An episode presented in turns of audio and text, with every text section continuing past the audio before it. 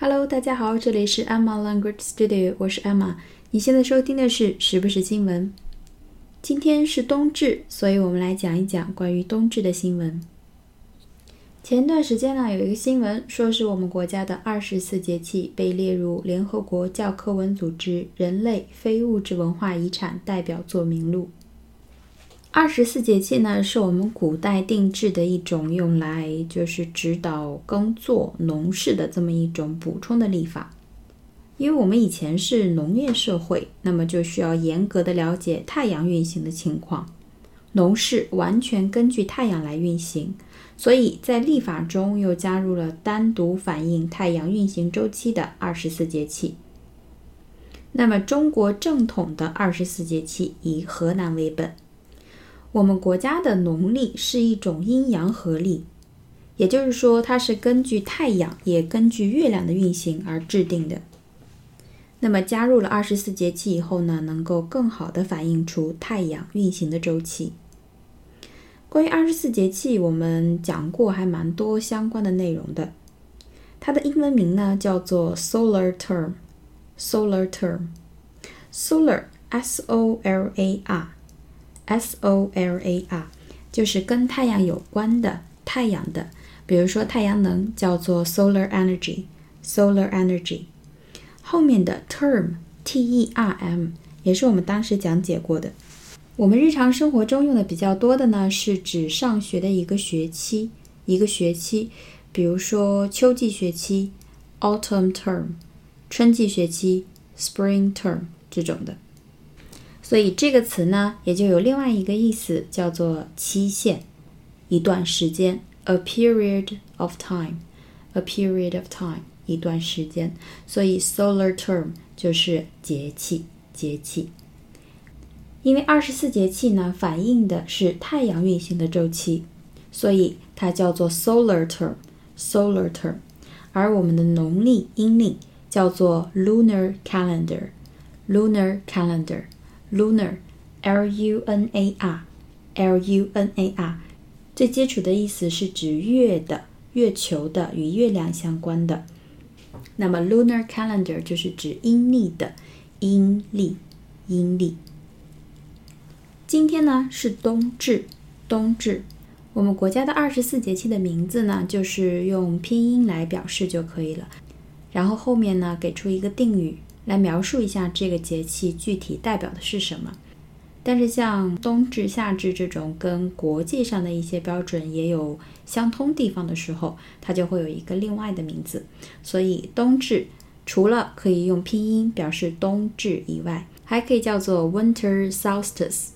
Winter Solstice，Winter 就是冬季，冬季；Solstice，Solstice，S O L S T I C E。S O L S T I C E，solstice，这是一个意思非常具体的词，它是一个名词，表示至点。基本上呢，用法就是表达冬至和夏至这两个概念。冬至就是 winter solstice，那么夏至就是 summer solstice，summer solstice。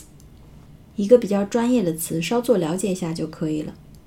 你在介绍冬至的时候呢，还是用冬至这个拼音的发音就可以了。好，我们先看一下它的定义。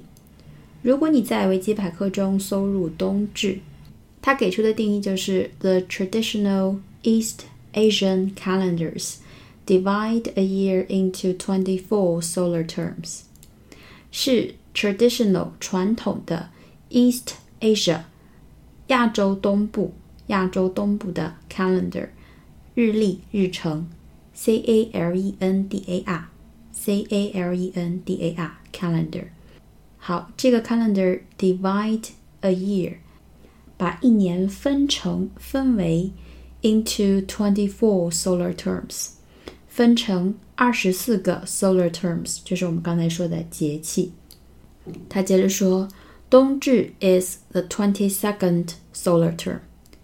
冬至是二十四节气中排在第二十二位的这么一个节气，is the twenty-second solar term, and marks the winter solstice. Marks the winter solstice. Winter solstice 就是我们呃地理上的一个概念，全世界比较统一的一个日子。那么冬至是第二十二个节气，它 marks，m a r k，m a r k 这个词是我们多次重点讲过的，它作为动词和名词都着重讲过，我就不详细讲了。它在这里指的就是标志着，标志着，也就是说冬至来了就标志着 winter solstice。冬至这一天，他在这里想要表达的就是说，东方的中国的所谓的冬至，跟西方的他们所学的一年中白昼最短、夜晚最长的那一天是一个概念。冬至就差不多等同于他们的 winter solstice。winter solstice。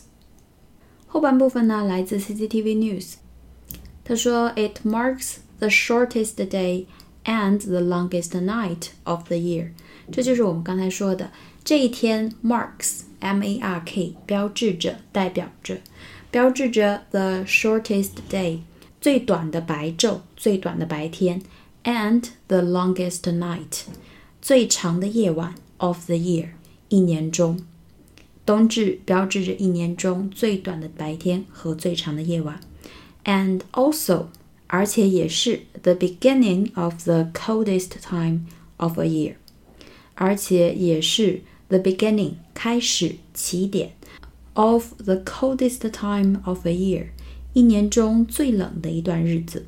也就是说，冬至这一天，白昼最短，夜晚最长。从这一天开始，白天就变长了。从这一天开始，最冷的一段时间就要来到了。那么他最后一句说，Traditionally, people starts to wear gloves today。他说，传统上人们这一天会开始戴手套，glove，g l o v e s。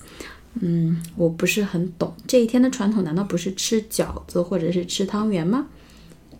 那么饺子和汤圆呢？现在对西方人来说也是一个比较熟的一个概念。我们当初学英语的时候呢，统一学的饺子就是 dumpling。dumpling，那么 dumpling 跟中国的饺子比起来呢，就是它的范围更大一点。所以你现在在跟外国人交流说你吃饺子的时候，比如说你喜欢吃饺子，I like 饺子，Chinese dumpling，前面加一个 Chinese 就可以了，他们就会知道你在说什么。那么汤圆就是汤圆的拼音的发音。那么一般来说呢，北方有冬至吃饺子的风俗。我们徐州就是吃饺子，南方呢就是吃汤圆，当然肯定会有例外，因为各地的饮食风俗不一样嘛。冬至其实是我们国家的第一个节气，第一个节气是最早制定出的一个，它就是我们俗称的数九。数九这一天呢是大吉之日，因为我们的古人认为呢。从冬至起，白昼不是一天天变长了吗？就说明阳气回升，天地阳气开始星座渐强，代表下一个循环的开始，是大吉大利之日。好，今天的新闻很简单，希望大家喜欢。那么我们下期节目再见啦，拜拜。